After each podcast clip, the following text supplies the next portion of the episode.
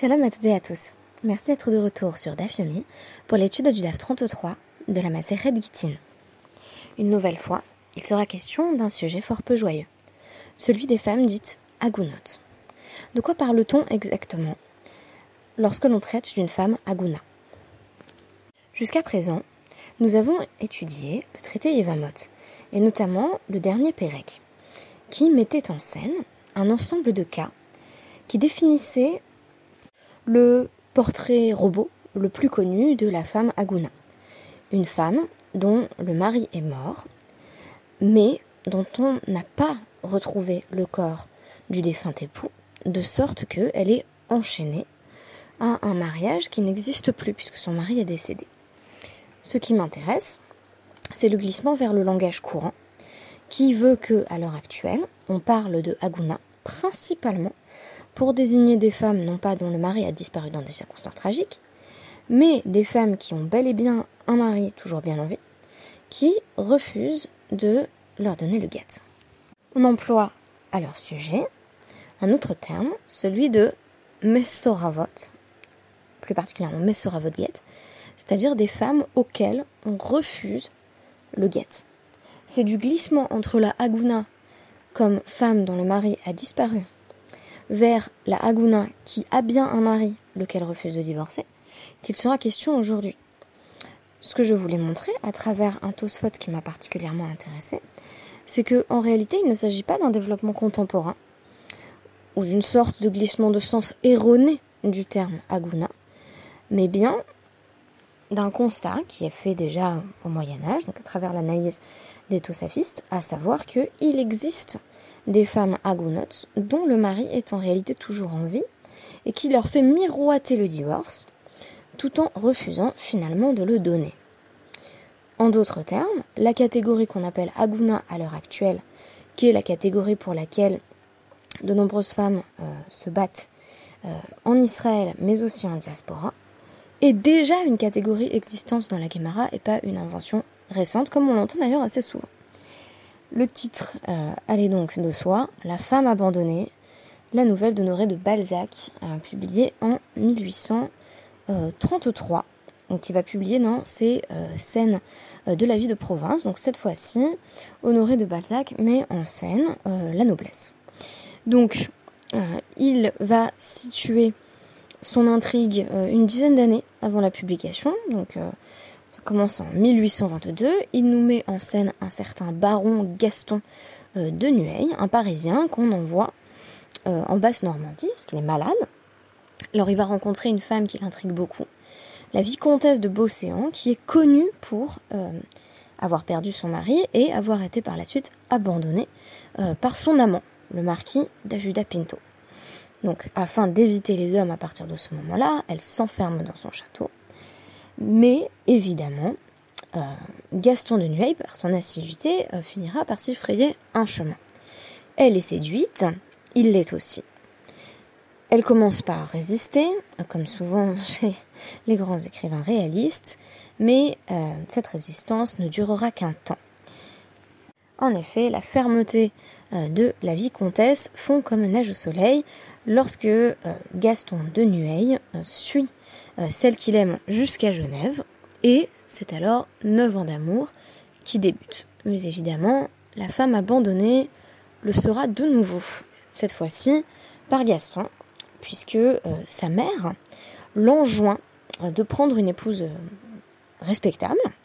La vicomtesse, bien entendu, ne correspond pas aux critères de la mère de Gaston de Nueil, et par conséquent, la vicomtesse lui dit de choisir. Ce sera soit euh, sa nouvelle épouse, la jeune fille euh, qu'on lui a promise, soit elle-même. Et elle est d'ailleurs, euh, donc elle a 40 ans, Gaston n'en a que 30, donc elle, conçoit effectivement ce que ce mariage pourrait avoir d'avantageux pour Gaston, mais elle lui pose un ultimatum et Gaston choisira la jeune épouse vertueuse, mais son bonheur est de courte durée et lorsqu'il se voit éconduit par son ancienne amante, qu'il a lui-même abandonnée, euh, il finira par mettre fin à ses jours.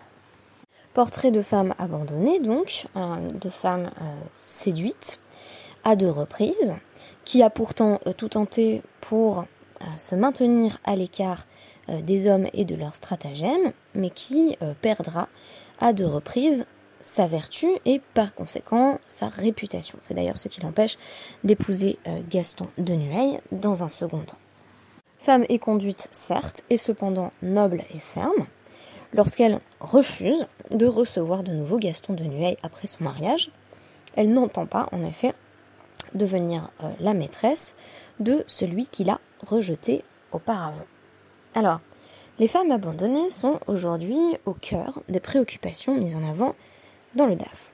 On se souvient de la Mishnah qu'il est question de commenter ici dans euh, notre Gemara et qui a posé un principe euh, très important. À savoir que, a priori, quand le mari désigne un envoyé, un représentant, pour aller délivrer le divorce à sa femme. Alors on nous disait, il se peut qu'il change d'avis. C'est ce que nous avons appris lors des derniers DAPI. Il se peut qu'il change d'avis. Le cas échéant, s'il rattrape le messager qu'il envoie un autre messager qui rattrape le premier messager, qui dit à ce premier messager pas de divorce finalement, le cas n'est pas particulièrement problématique, euh, le divorce n'a pas lieu.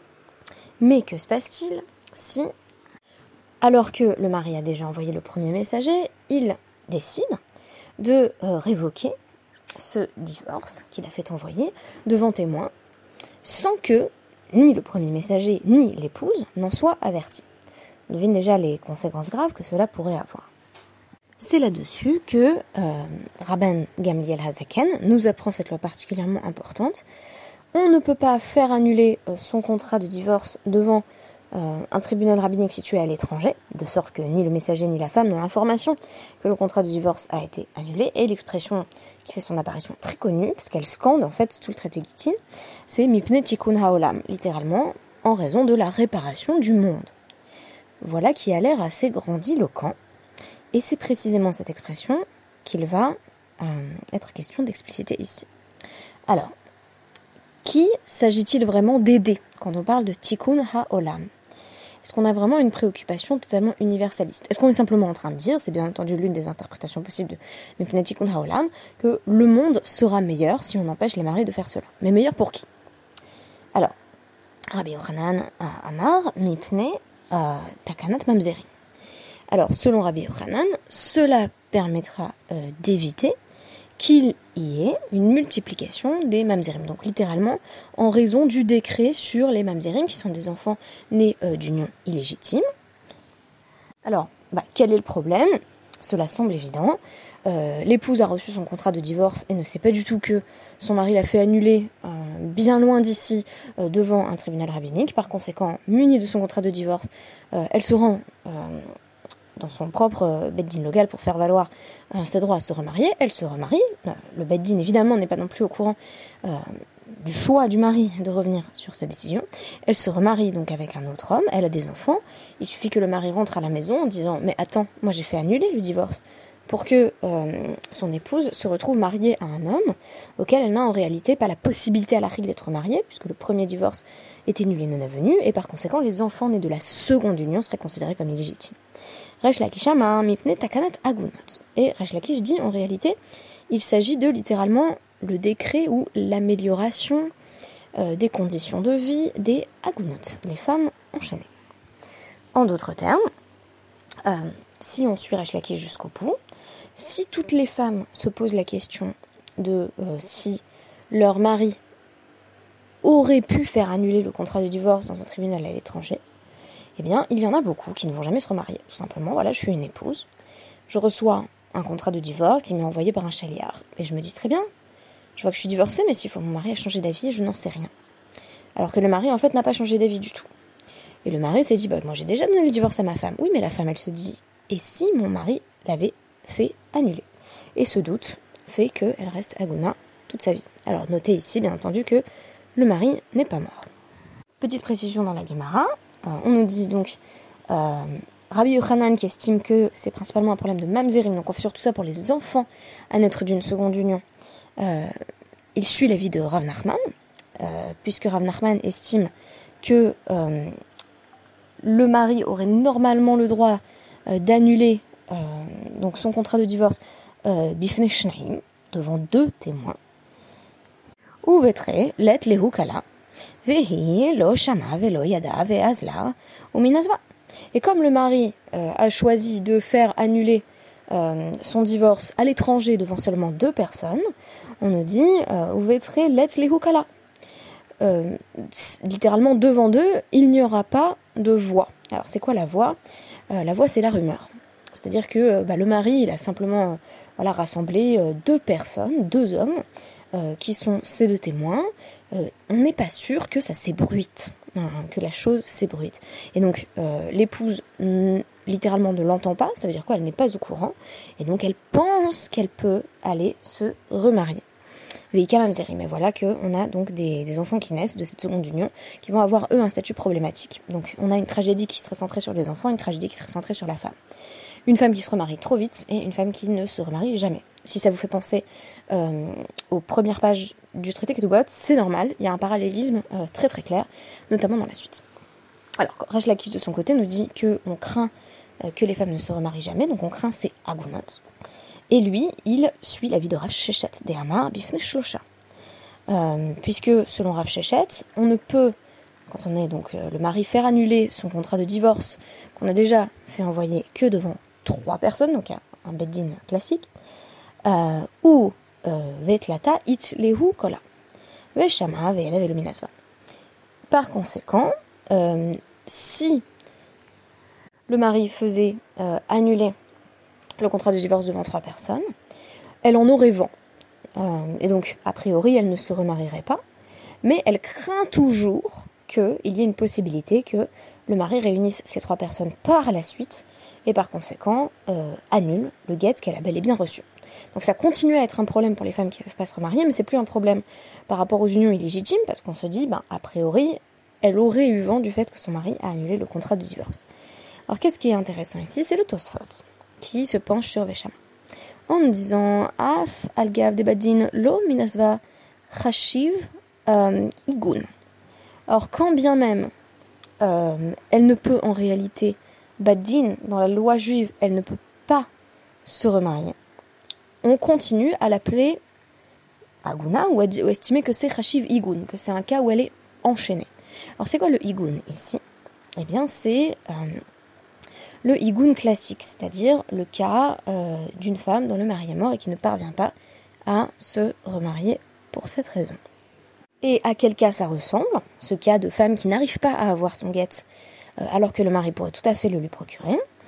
Des donc comme on l'a étudié euh, dans le chapitre précédent, au Daf ou badin hu afilu euh, tofes lo lichtov, il a zimnin devay le mezil le mdinat hayan, velo mishkar sifra, shavik la veazil ou euh, ou meigna veyadva.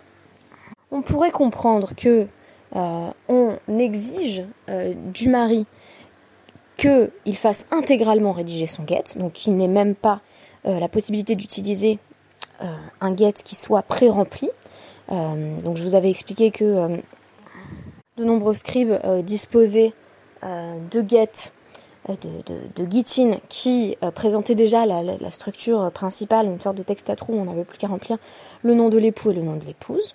Et on nous dit, ben oui, parce que sinon, le mari, ne trouvant pas de scribe compétent pour écrire l'intégralité du contrat de divorce, il pourrait se dire, ben tant pis, euh, là, il quitte sa femme, en disant, moi en tout cas, je ne veux plus d'elle, mais pas de chance, je sais que je dois lui écrire un contrat de divorce, mais je trouve personne qui sait en écrire un, et lui, il sait pas non plus en écrire un. Et il part, ou mais Et il l'enchaîne et elle reste assise. Elle reste assise, c'est euh, l'idée d'une vie statique, euh, d'une vie qui ne peut pas continuer, euh, qui ne peut pas se reconstruire en l'absence du guet. Donc là, on nous donne des difficultés techniques, en quelque sorte, que le mari pourrait rencontrer.